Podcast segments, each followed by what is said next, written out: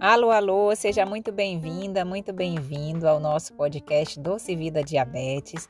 Meu nome é Irlena, eu sou médica endocrinologista e eu te ajudo a controlar a glicose e ter uma rotina tranquila com o diabetes. Vamos para mais um episódio?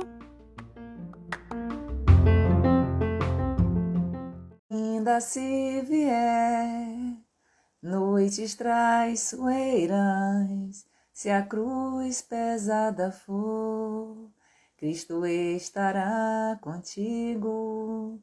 O mundo pode até fazer você chorar, mas Deus te quer sorrindo.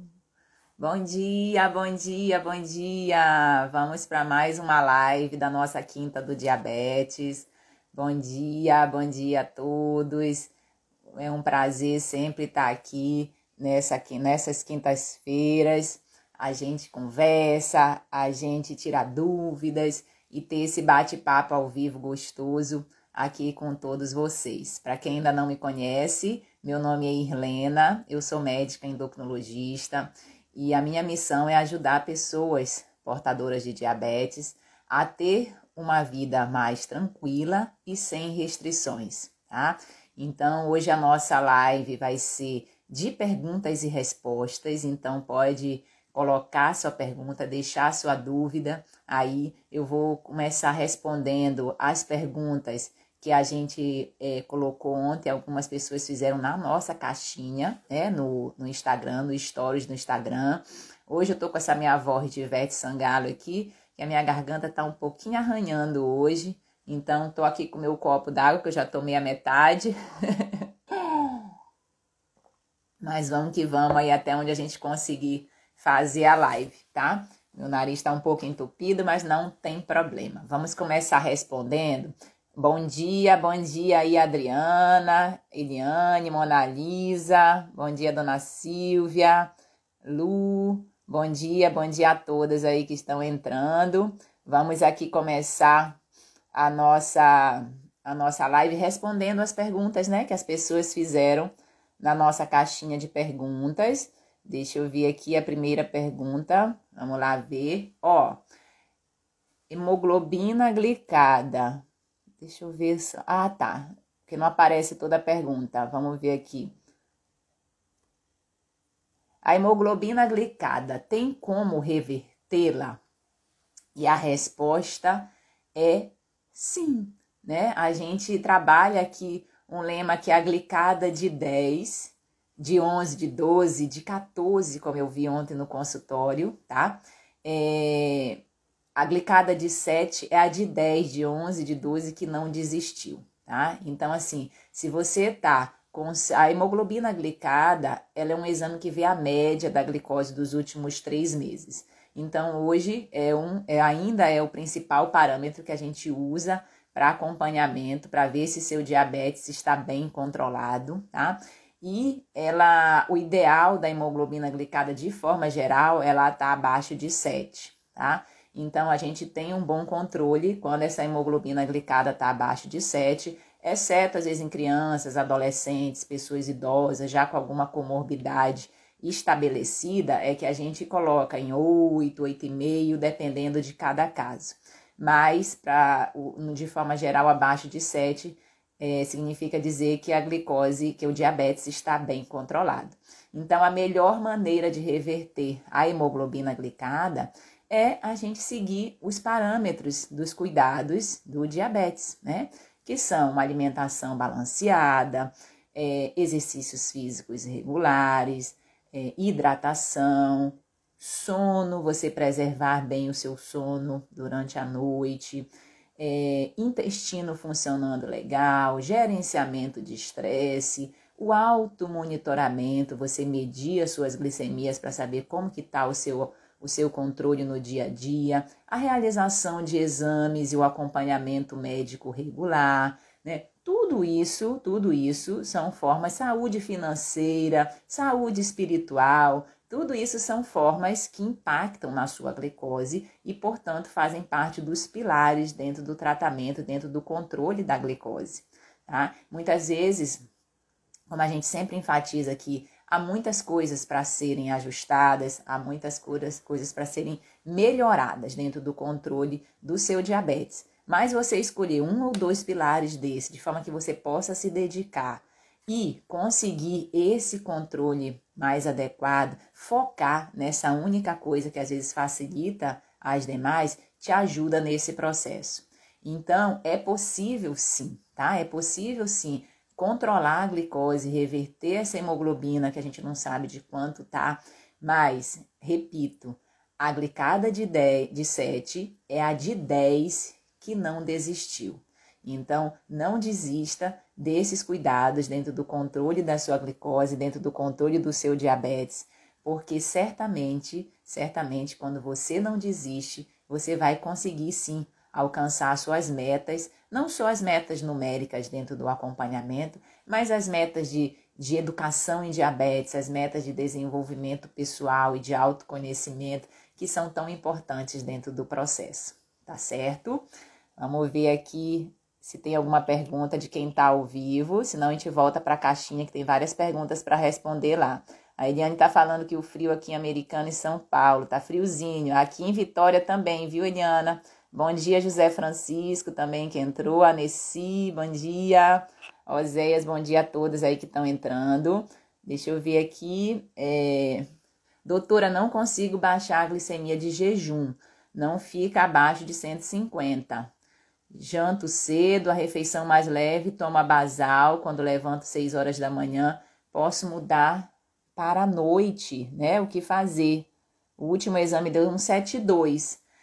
É, Mona Lisa aí tem, é, realmente precisa, né, fazer uma consulta, né, médica especializada, tá, com a sua endócrina de confiança, para ver outros detalhes também que influenciam. Uma coisa que ocorre na pessoa portadora de diabetes é um fenômeno chamado fenômeno do alvorecer. O que, que é isso? Durante a noite, naturalmente, a gente produz alguns hormônios que aumentam a glicose, tá? Por a partir de 3 horas da manhã até a hora que a gente desperta, existe o hormônio do, do crescimento, que é esse que faz as crianças crescerem no período noturno. Por isso que a pessoa diz assim, ah, se não dorme, não vai crescer, né?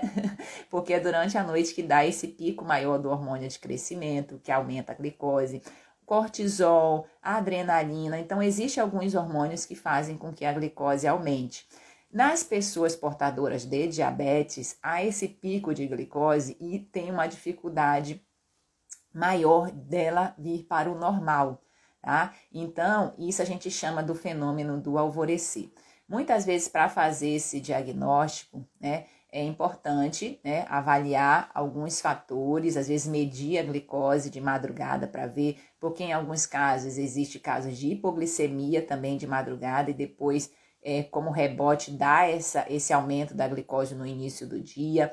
Aí a dose de insulina, como que tá o sono regular, como que tá essa ceia ou esse jantar à noite, na noite anterior. E uma estratégia interessante, né, no seu caso especificamente, obviamente depois de conversar com a sua endocrinologista de confiança, seria sim passar essa dose da sua insulina, ao invés de tomá-la pela manhã, usá-la no período noturno para ver como que o seu corpo, de forma bem individual, poderia reagir a essa mudança, tá? Mas é a glicose, é, é o horário, muitas vezes, mais desafiador para a gente é controlar a glicose no início do dia. Porque quando a gente começa com a glicose já melhor controlada, a chance dela também se manter assim no decorrer do dia, obviamente, com todas essas esses ajustes necessários, uma alimentação melhor, às vezes o uso de outras insulinas também, dependendo de cada caso, ou as medicações no decorrer do dia,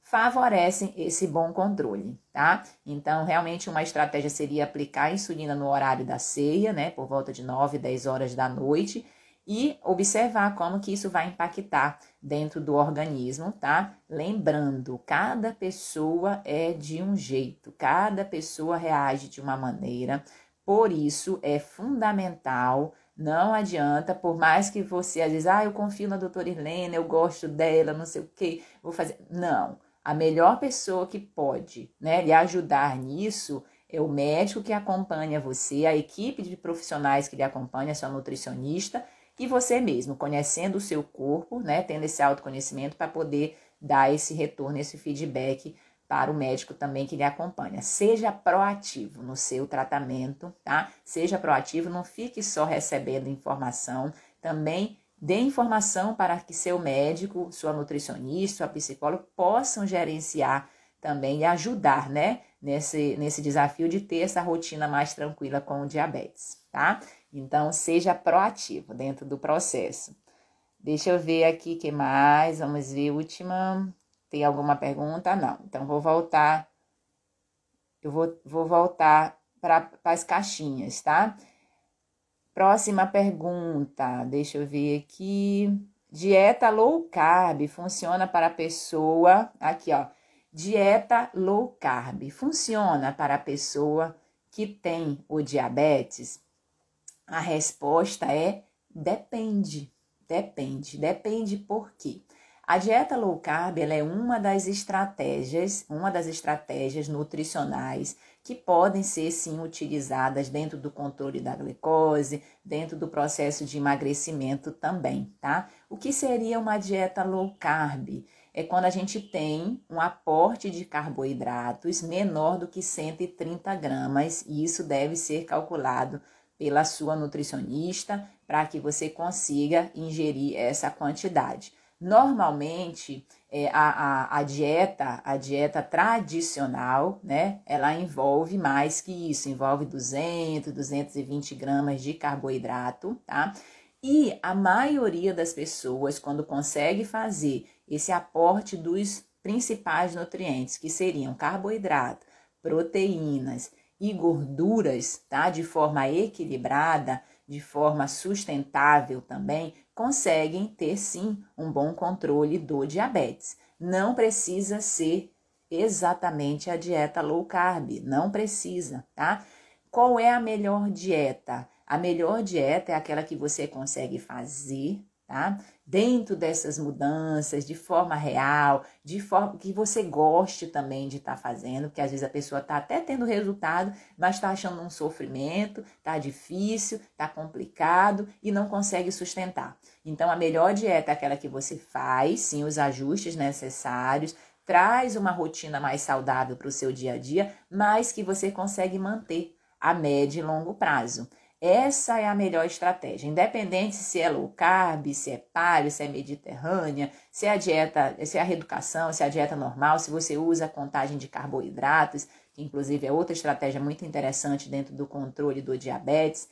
O melhor é quando você consegue fazer e manter. Ah, mas já tem muitos estudos mostrando que a dieta low carb, ela é sim uma dieta que ajuda dentro do controle da glicose, na medida em que você consegue fazer e manter essa estratégia nutricional que na maioria das vezes ela tem um impacto também, uma reeducação alimentar, uma alimentação onde você consegue, né, gastar mais, ingerir menos, no frigir dos ovos, o que faz dentro do processo de emagrecimento, associado a muitos fatores, né? São muitas coisas que envolvem o ganho de peso, tá? É, mas quando você consegue, na balança, né, consegue gastar mais energia do que consumir, você consegue ter esse déficit calórico e com o passar do tempo vai conseguindo essa perda de peso é essa perda de peso, principalmente nas pessoas portadoras de diabetes tipo 2, que impacta diretamente na glicose, que impacta diretamente no melhor funcionamento do pâncreas, na melhor absorção de glicose nos órgãos de uma maneira geral e que faz com que você tenha um melhor controle do seu diabetes também, tá? Então, dieta low carb uma dieta que funciona, mas precisa saber que se funciona para você, né? De forma também bastante individual, porque cada pessoa, repito, né? A gente vai sempre falar, cada pessoa responde de uma maneira diferente, tá? Lembrando para aproveitar todo mundo que está entrando aí, hoje a nossa live é de perguntas e respostas. Eu estou mesclando aqui as perguntas que já me fizeram na caixinha, as perguntas que estão me fazendo aqui ao vivo, para que a gente possa tirar as dúvidas de vocês hoje ao vivo. E se alguém também quiser, acho que tem uma pessoa aqui, quiser me chamar ao vivo para a gente conversar, bater um papo também pode. É a Eliane. Eliane, se você quiser, tá? Você fala aí que a gente te chama ao vivo aqui para você tirar a sua dúvida comigo. A gente aproveita e conversa um pouquinho e se conhece melhor também, tá certo? Então, vamos lá para a próxima pergunta que foi feita aqui na caixinha. A gente já respondeu da dieta low carb, já falamos sobre hemoglobina glicada. Agora nós vamos falar sobre essa pergunta aqui. Olha que, de... Olha que maravilha. Pergunta importantíssima. Todas são, viu? Todas perguntas são. Não existe pergunta boba, então pode perguntar o que você quiser, porque muitas vezes a sua dúvida é a dúvida de muitos, às vezes é até a minha dúvida, que a gente às vezes pesquisa para poder perguntar e responder a vocês da melhor maneira possível também, tá? A gente sempre lembra que aqui é a via de mão dupla. A, a gente ensina, mas a gente está sempre aprendendo junto com vocês, junto com os nossos pacientes nessa, nessa vida aí, tá? É um eterno aprendizado. Então vamos aqui essa pergunta: é possível reverter o diabetes tipo 2? É possível?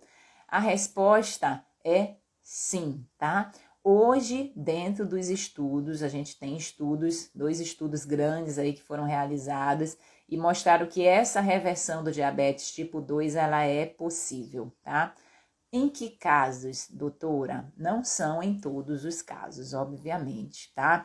Os principais fatores que levam a essa melhora, a essa reversão do diabetes são perda de peso, de pelo menos 10% do peso corporal, em pessoas portadoras de diabetes tipo 2, que têm até 6 a 8 anos de diagnóstico, normalmente com um bom controle ou um controle razoável, de forma que ainda tenha insulina dentro do organismo que possa estar tá agindo nesse, nesse controle mais adequado.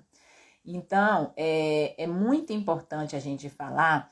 Quando a gente pergunta, uma vez eu fiz uma enquete num grupo de, de pessoas com diabetes que eu participo, e eu perguntei qual é o maior desejo, né? Qual é o maior desejo é, em relação ao diabetes. E assim, e veio cura, cura, cura, cura, cura, cura, cura, cura, cura, cura, cura do diabetes, cura dessa doença terrível, cura, cura, cura. Aí um ou outro botava controle, botava alimentação, sabe? Mas acho que mais de 90% o maior desejo seria a cura. É, a gente não fala ainda em cura do diabetes, inclusive esse termo de reversão tá se propõe no termo de pós-diabetes, pós-diabetes. Por que não se fala em cura? É porque se a pessoa perde peso, consegue esse melhor controle, consegue estabilizar a glicose, sem precisar de medicações, ótimo, e, e, e isso é possível, tá? Mas se essa pessoa deixar os pilares, deixar o acompanhamento e vier ganhar peso de novo, a glicose provavelmente vai se alterar novamente. Então, assim, não existe ainda a cura, mas existe sempre o controle, tá? Mesmo que você não consiga reverter, o controle ele é possível sim, ele é possível. Um estudo brasileiro mostra que 73% das pessoas portadoras de diabetes não estão bem controladas. Então, é muita gente que o controle não está legal, tá? E a gente precisa cuidar, né? Cuidar para justamente evitar as complicações que isso podem gerar a médio e longo prazo. Então, a cura, muitas vezes, do diabetes vem aqui, ó, daqui, da mentalidade, dessa mudança de comportamento, dessa mudança de atitude que a gente precisa ter em relação aos cuidados, em relação ao acompanhamento, em relação ao fato de ser possível, sim, fazer esse controle regular, tá? Fazer essas mudanças, que na verdade são mudanças que a pessoa faz pelo, para o controle do diabetes, mas que todos nós já deveríamos estar fazendo, que isso inclusive iria evitar muitos casos, essa incidência altíssima, incidência altíssima, né, de diabetes tipo 2, muitas vezes secundário à obesidade, né? Então a obesidade é uma pandemia e diabetes também, né? devido a essa questão do peso. Então, os pilares de boa saúde que a gente faz no controle do diabetes é aquilo que todos nós deveríamos fazer dentro da nossa rotina já de forma bem estabelecida, tá? Então, reversão do diabetes é possível em casos selecionados e, na maioria das vezes, associada sim né, a perdas de peso, tá? Em torno de 10, 15%. Lembrando que se você faz um processo de emagrecimento, você perder 5%, 5% do peso corporal que você está hoje, já melhora a glicose, já, já diminui é, é, complicações em relação ao diabetes, já melhora a sua qualidade de vida, já melhora seu sono. Então, assim, o emagrecimento dentro do controle do diabetes tipo 2, que a gente sempre fala que obesidade e diabetes tipo 2 são doenças relacionadas, então faz parte do processo do controle do diabetes, esse controle do peso também tá? Controle do peso, controle do colesterol, controle da pressão arterial, tudo isso são, são situações, controle da, glico, da, da, da gordura no fígado, tudo isso são situações que a gente precisa estar atento dentro do acompanhamento das pessoas portadoras de diabetes. Combinado? Deixa eu ver aqui se tem mais alguma aqui a pergunta das pessoas ao vivo é, a Mona Lisa, doutora, faço contagem de carboidrato, aplico a Malog, o Malog é a, é a insulina rápida, né, que ela faz nas refeições, para carboidrato, tanto em proteína e gordura. Também influenciam na glicose. Tenho que aplicar também, não sei como fazer. Ô, Mona Lisa, essa sua pergunta é, é muito importante, tá? E às vezes é tipo uma a série, as séries que a gente assiste de Netflix, né?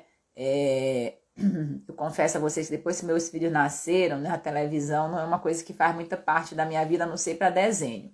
Mas quando a gente assiste uma série, né, muitas vezes a gente quer, às vezes quer começar pelo capítulo 5 ao invés de começar pelo capítulo 1, tá? A contagem de carboidrato, ela precisa ser começada do básico, do básico.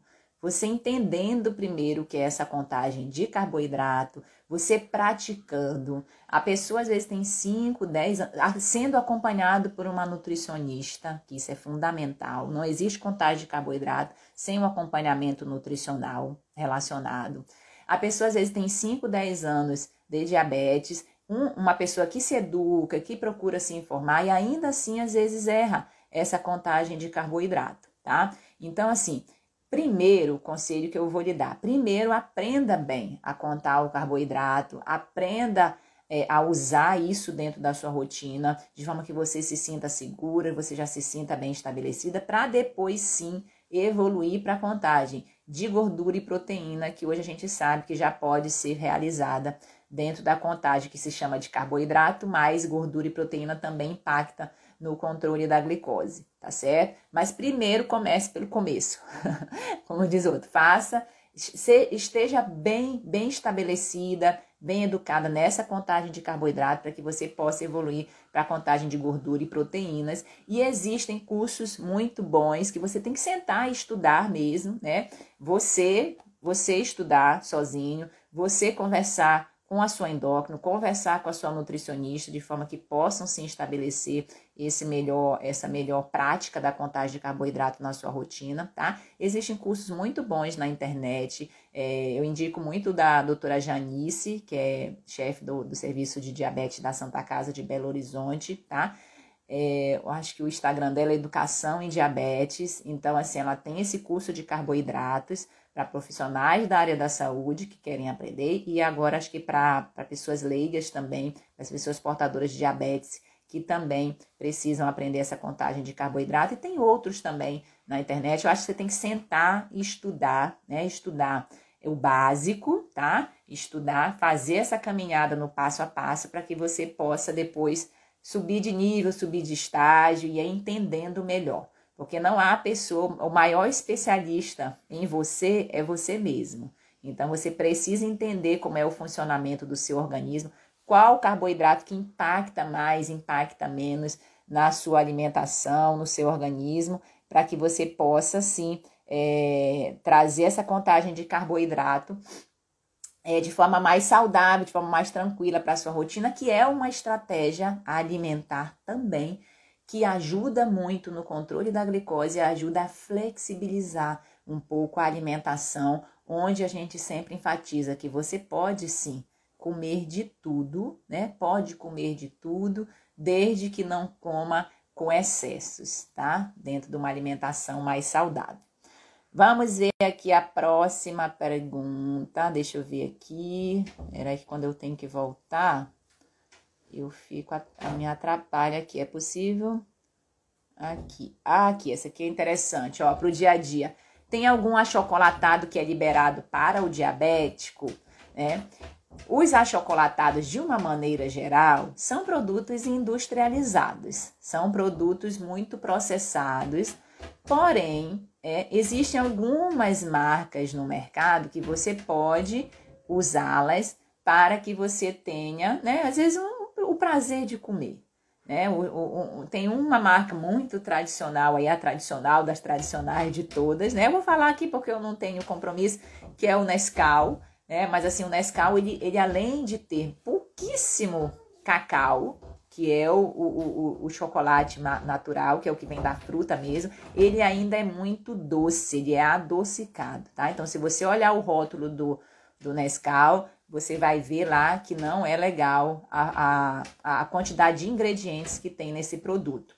Aí existem algumas marcas, como da Pura Vida, da Essência, da Mu, que são marcas que têm achocolatados com teor maior de cacau. Quando você for comprar um achocolatado para você usar de vez em quando dentro da sua alimentação, você vai dar preferência a um achocolatado que tenha o maior teor de cacau possível e que de preferência não tenha açúcar adicionado, tá? Esse vai ser o, o, o achocolatado menos prejudicial para você usar aí de vez em quando na sua alimentação, tá certo? Lembrando que é um produto industrializado, tá? E quanto menos você usar, melhor. E se você puder usar, em vez do achocolatado, o cacau a 100%, tá? Então aí você consegue trazer um pouco mais de qualidade de um alimento mais natural para a sua alimentação, tá certo? Então, é, use sim, né? É possível usar sim, mas talvez não dentro da rotina, talvez no momento em que você esteja com vontade, dentro dessa reeducação alimentar que é importante, tá? E que você pode optar por marcas melhores que existem no mercado para que você até use com menos, vamos colocar, que às vezes a gente tem um pouquinho de peso na consciência aí. E outra coisa que é fundamental, você observar qual é o impacto que esse achocolatado tem dentro do controle da glicose. Como é que a gente faz isso? De preferência, você mede a glicose antes de consumir, a gente está falando aqui do achocolatado, mas pode ser qualquer produto, pode ser fruta, né? Que às vezes a gente acha que a fruta está impactando muito e às vezes ocorre sim, porque cada pessoa é de um jeito.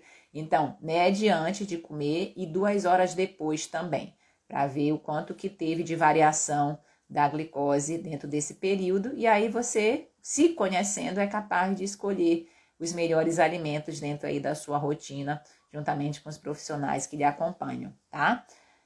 Vamos ver aqui outra pergunta. Se alguém tiver mais uma alguma pergunta ao vivo, pode pode fazer.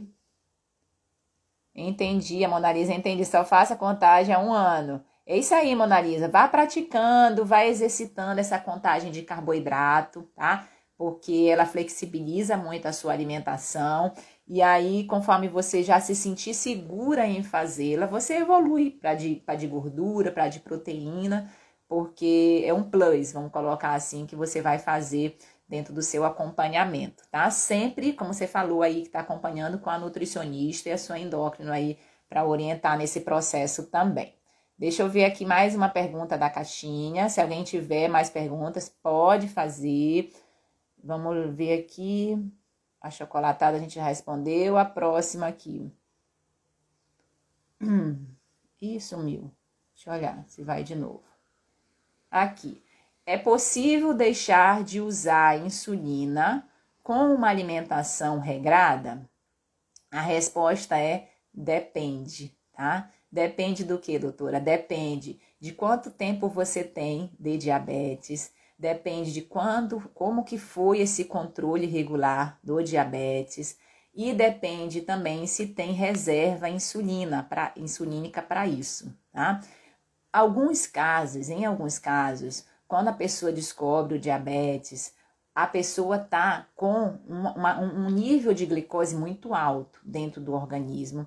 Esse nível de glicose a gente chama de glicotoxicidade. É um nome difícil, mas é como se a, glicose estivesse encharcando ali os órgãos principais, principalmente o pâncreas, né? O pâncreas, o fígado, os músculos, a, a, parte muscular. Então, o pâncreas, muito encharcado de glicose, ele não consegue produzir a quantidade suficiente de insulina, que todos nós precisamos de insulina. A insulina é um hormônio que pega a glicose que é a nossa gasolina do carro, joga dentro do nosso tanque de gasolina, que é a célula, para a gente estar tá aqui conversando, fazendo as atividades habituais do dia a dia, gerando, nos gerando energia. Né? Então, a insulina é um hormônio vital para todos nós. Inclusive, esse ano a gente comemora dentro da endocrinologia os 100 anos da descoberta da insulina, que foi um marco na história da medicina e nos ajuda e nos, nos é um, um, eu digo que a melhor medicação que eu conheço é a insulina, sem querer puxar o, a sardinha para o lado da endocrinologia, mas a insulina realmente é, é um hormônio poderosíssimo dentro do nosso organismo.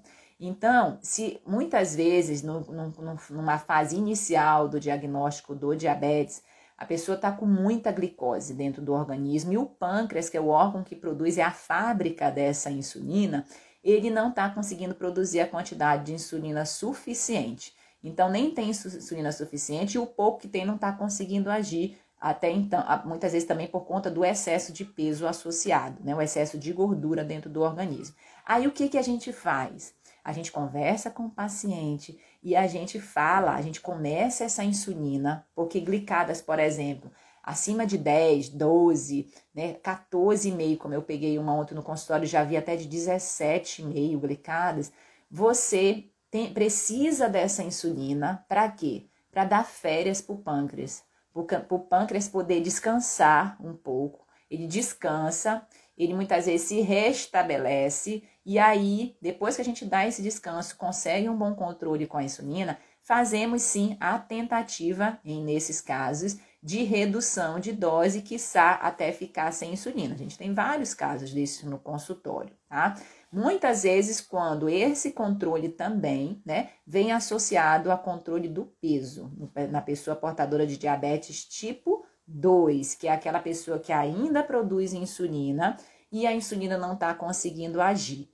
Tá? Na pessoa portadora de diabetes tipo 1, que é o caso onde você não produz mais insulina, e muitas vezes esse diagnóstico ele vem de maneira mais precoce, em fase de infância, adolescência, é, aí sim, aí nesses casos a insulina é preciso ser feita, né? É preciso ser feita e aí é, mais uns 100 anos aí o resto da vida para que até que se prove o contrário, não, que a medicina evolui demais, para que você tenha assim uma boa qualidade de vida. Então, no diabetes tipo 2, em alguns casos a gente consegue, né, fazer essa insulina para desencharcar, para tirar esse excesso de glicose dentro do organismo. E depois a, a, a, muitos pacientes podem sim vir a ficar sem insulina e fazer o controle com as medicações orais, mas, como eu falei, depende, depende de cada caso, depende se o pâncreas ainda tem essa capacidade de produzir de forma natural a insulina natural, que é um hormônio que todos nós precisamos dele, tá? Mas é possível sim em alguns casos. Vamos ver se tem mais alguma pergunta. A Eliane, vamos ver aqui, Eliane. Sou diabética, descobri há pouco tempo. Estou na dieta low carb, só que minha glicemia estava dando baixo. Suspendi os medicamentos em jejum, a glicemia está em 90, após o café está 120. O que a senhora acha? NN, aqui dentro do, do da, das nossas postagens, a gente não avalia de forma individual cada caso, né? Isso aí é muito importante a gente falar, tá? Porque isso depende né? Depende de muitos fatores relacionados, depende da gente ter uma conversa mais detalhada, ver outros pilares que são importantes dentro do controle da glicose. Então a gente não fala de forma individual de exames e de medicamentos, tá? Mas como a gente falou no início da live, a dieta low carb, ela é uma estratégia alimentar que pode ser utilizada sim dentro do controle do diabetes, quando muitas vezes ela favorece, né, essa diminuição dos carboidratos refinados, porque também não é low carb que você vai comer carboidrato ruim, tá? Se você faz uma low carb à base de carboidrato ruim e principalmente de gorduras e proteínas também ruins, embutidas, industrializadas e tudo, isso não vai fazer bem é, a, a, esse acompanhamento de médio e longo prazo, vai descontrolar também a parte de colesterol e aí não é legal, tá? Então, por isso que é importante ter o acompanhamento médico e nutricional em relação a isso. Mas a dieta low carb é uma estratégia que te ajuda no controle da glicose, que te ajuda no processo de emagrecimento e que pode, em alguns casos, a gente falou isso também aqui na live, em alguns casos causar reversão do diabetes e aí conforme for ficar sem o uso de medicamentos. Mas isso precisa ser conversado com a sua médica, sua endócrina de confiança e com nutricionista, se você tiver esse acompanhamento, para ver se esse é o seu caso tá? Mas é possível sim, tá ok? Deixa eu ver aqui o que mais. Eu vou tirar isso aqui da insulina, que a gente já respondeu. Acho que das caixinhas, deixa eu ver se tem mais alguma pergunta. Não, tá todas respondidas.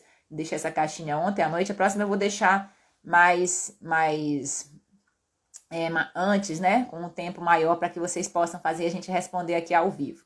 A Clema está perguntando: há dois meses descobri que sou pré-diabetes mas estou seguindo suas dicas e diminuindo o carboidrato da minha vida. Parabéns, viu, Cleuma? Parabéns para você, né, que descobriu diabetes recente e já aceitou, já está agindo. Olha só, esses três passos que a gente trabalha dentro do nosso curso online os três passos, os três A's, né, da jornada do diabetes tipo controlado. Não é nem tipo 1, tipo 2, tipo gestacional, não é nenhum desses, é tipo controlado. Aceitar, agir e alcançar. Então, já aceitou, já está agindo, porque já está buscando informação, já está se, se, se conhecendo, já está melhorando a questão alimentar, né, reduzindo a quantidade de carboidratos ruins aí dentro da alimentação e provavelmente daqui a pouco já vai chegar também no terceiro passo, que é o de alcançar, né, alcançar suas metas aí dentro do processo do controle do seu diabetes, tá? E de, é pré-diabetes, né? No caso, pré-diabetes, às vezes, quem sabe até revertê-lo, né? A lâmpada, eu falo, o pré-diabetes é o quê? É uma lâmpadazinha que a gente já nasce com ela dentro da gente, pela história familiar, né? Eu também tenho essa lâmpada, minha família por parte de mãe é toda portadora de diabetes, tá? Meus tios são 100% de, portadores de diabetes e minha mãe tem um pré-diabetes que a gente cuida também. É, e aí, essa lâmpada no pré-diabetes, ela começa ó, a piscar, tá? começa a piscar no sentido de dizer, ó, o corpo avisando, né? O nosso corpo ele fala muito com a gente, avisando que não está conseguindo tolerar mais, que o pâncreas, né, que é o órgão que produz a insulina, não está mais dando conta de produzir a quantidade suficiente de insulina para que consiga fazer esse bom controle da glicose.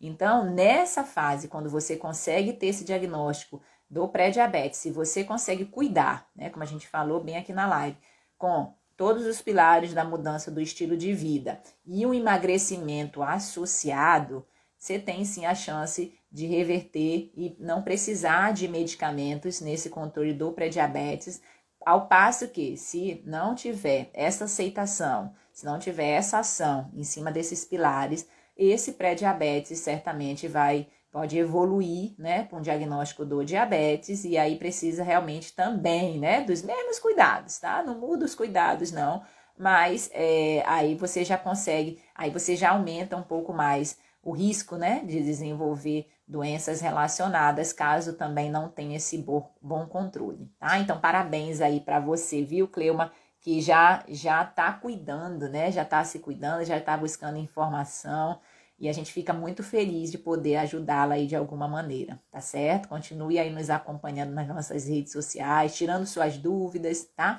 Que a gente tá aqui para ajudar mesmo, tá certo? É... A Monanisa, doutora, diabetes LADA é um diabetes tipo 1 também. É, o diabetes LADA, Monanisa, ele é um tipo 1, tá? Sendo de forma bem simples, é um tipo 1 que se descobre de maneira mais tardia que normalmente o diagnóstico do diabetes tipo 1, ele vem em idades muito precoces, fase de infância, de adolescência, em geral pessoas abaixo de 30 anos. O diabetes tipulada é um diabetes que se descobre de forma mais tardia, normalmente acima dos 30 anos, 30, 35, 40, às vezes até 45 anos de idade. Não vem relacionado à questão do excesso de peso e a pessoa até essa idade conseguia o pâncreas conseguia produzir uma quantidade suficiente de insulina, mas aí num certo momento não produz mais.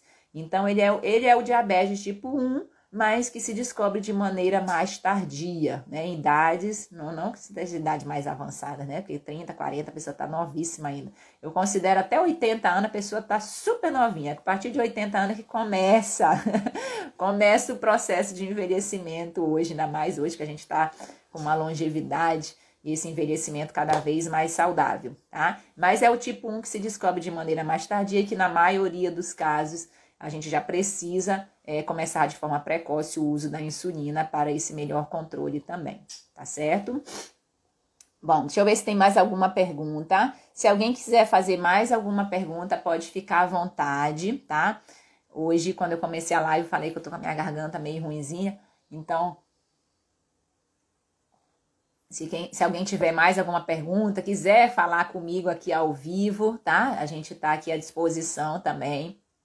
Se não, a gente vai agradecer aqui. Eu agradeço demais a presença de todos que participaram aqui da nossa live da Quinta do Diabetes, tá? Toda quinta-feira, para você que é novo aqui conosco, toda quinta-feira, exceto um ou outro que às vezes eu tenho alguma situação, uma doença, né? Que às vezes a gente também tem que saber o nosso limite toda quinta-feira. Antes a gente fazia às 7 e 7 da manhã, agora nós estamos em novo horário, às 8 horas da manhã, podendo acordar um tiquinho mais tarde aí. A gente faz essa live ao vivo, conversa aqui com você, tá? Com você, para que a gente possa, né, te ajudar a ter uma vida mais tranquila com diabetes e sem restrições também, tá? Então agradeço demais a presença de todos aqui na nossa live. Hum, ah, deixa eu ver aqui a última pergunta. vou responder aqui da Elian, Elian, Eliane. Qual a diferença do diabetes tipo 1 e tipo 2? Eliane, a gente já tem alguns vídeos falando sobre isso no canal, mas a gente vai é, falar novamente, porque isso aí é muito importante, né? A gente saber, tá? Diferenciado. Mas você que descobriu agora, é importante saber essas diferenças esse, e conversar sobre isso com a sua médica também. No diabetes tipo 1, como a gente comentou, o diabetes tipo 1 ele é caracterizado pela ausência de insulina. O pâncreas, que é o órgão que produz a insulina, ele não consegue mais produzir a quantidade de insulina da maneira mais é, correta dentro do organismo. Então, falta insulina, a gente precisa repor. É um diabetes de origem autoimune, tá? Não é culpa sua, não é culpa da sua mãe, não é culpa da sua avó, não é culpa de ninguém. Tá? O próprio organismo ele produz anticorpos que, com o passar do tempo, vão destruindo as células do pâncreas e quando é tem de 90, 95% de destruição, você não consegue mais produzir a quantidade suficiente de insulina que você precisa, e aí, nesses casos, precisa repor. A faixa etária que se descobre em torno de infância, adolescência, né? São as faixas etárias mais comuns, mas como a gente acabou de falar, pode ser também descoberto em faixas etárias mais, mais para frente, tá? Já o diabetes tipo 2 é um diabetes onde você produz a insulina, mas ela não está conseguindo agir da maneira correta. E o principal fator relacionado ao diabetes tipo 2, que a gente conhece hoje, é a pandemia da obesidade, do excesso de peso. Então, excesso de peso, alteração de colesterol, normalmente vem às vezes um combo, sabe, relacionado ao diabetes tipo 2. Excesso de peso, alteração às vezes do colesterol, gordura no fígado, alteração da pressão. Às vezes, se você teve um diabetes gestacional, também você tem maior chance de vir a desenvolver esse diabetes tipo 2 uso de medicamentos como corticoide. Hoje, uma causa moderna também, tanto do tipo 1 quanto do tipo 2, é a Covid-19, tá? E o diabetes tipo 2, ele tem relação, potente relação com o fator genético, tá? Você herda muitas vezes essa herança familiar e tem esse, esse fator incluído também, tá? E aí, ambos, né, semelhanças, ambos precisam fazer Mudança do estilo de vida, né, com os pilares que a gente sempre enfatiza, o uso das medicações no diabetes tipo 1 precisa da insulina, no diabetes tipo 2, em geral, precisa dos medicamentos orais, tá? E em alguns casos evolui para o uso da insulina também, ou às vezes precisa usar insulina numa fase inicial e depois a gente consegue retirar, então isso é muito individual. Mas ambos os, as, os, os, os, tipos de diabetes, né? Tipo 1, tipo 2, hoje tem mais de 30 tipos de diabetes que a gente já sabe também. Esses são os mais clássicos, tá? 95% são tipo 2, 5 a 10%, tá? Representam diabetes tipo 1. Lembrando que o Brasil, ele é o quinto colocado no mundo em diagnóstico do diabetes tipo 2 e o terceiro no diagnóstico do diabetes tipo 1. Tá? Então, é uma estatística realmente alarmante. A gente tem mais de 16 milhões de pessoas é, portadoras de diabetes e ainda metade não sabe, né, pelas estatísticas, pela, pela estimativa, né, do, do Ministério da Saúde. Então, é muito importante fazer prevenção e prevenção, não só a prevenção laboratorial, que você precisa dosar a sua glicose uma vez por ano, mas principalmente essas, essa prevenção da, dos cuidados do estilo de vida, tá? Hum, tá, vamos ver aqui. Tem mais alguma coisa? Fico muito grata, doutora, por estar tá passando seu conhecimento e tem ajudado muito. Só gratidão. Obrigada a você também, viu, Cleuma? Essa gratidão, ela é de mão dupla, é uma gratidão recíproca. A Eliane, estou bem, bem gorda. Ô, Eliane, acima do peso, né? Pressão alta, depois peguei coronavírus. Tenho certeza que agora, com esse, com essa descoberta, né? Você tendo maior clareza do que você precisa melhorar na sua saúde, procurando ajuda, como você está fazendo, ajuda dos, dos profissionais que lhe acompanham, esse conhecimento que você está conseguindo ter aqui pelas redes sociais, tá? Tem muito. O site da Sociedade Brasileira de Diabetes é um site muito informativo e seguro, com informação segura que você pode ter também, tá? Então, aproveite, né? Aproveite esse conhecimento que hoje ele é distribuído de forma tão ampla aí na internet, tá? Para que você possa, né, fazer essa jornada aí dos três A's, do aceitar, do agir e do alcançar as suas metas dentro do, do controle da glicose e de uma qualidade de vida, de bem-estar, de ter essa rotina mais tranquila e sim, não precisa de restrições para isso também, tá certo?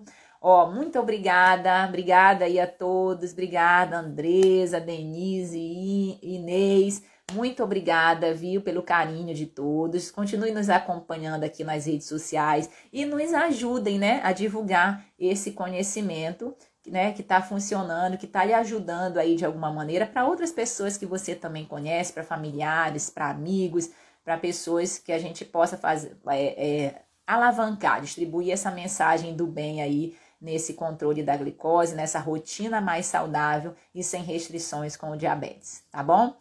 Então, ó, um beijo grande a todos, um forte abraço e até a próxima quinta do diabetes, tá? Beijão, vamos juntos. Tchau, tchau. Então é isso. Se você gostou do nosso conteúdo, eu vou te pedir duas coisas.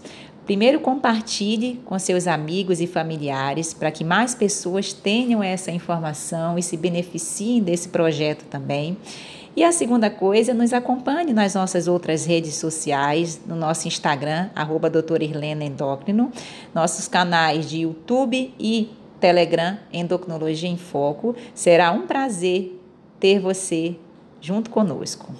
Obrigada, forte abraço, até o próximo. Tchau, tchau.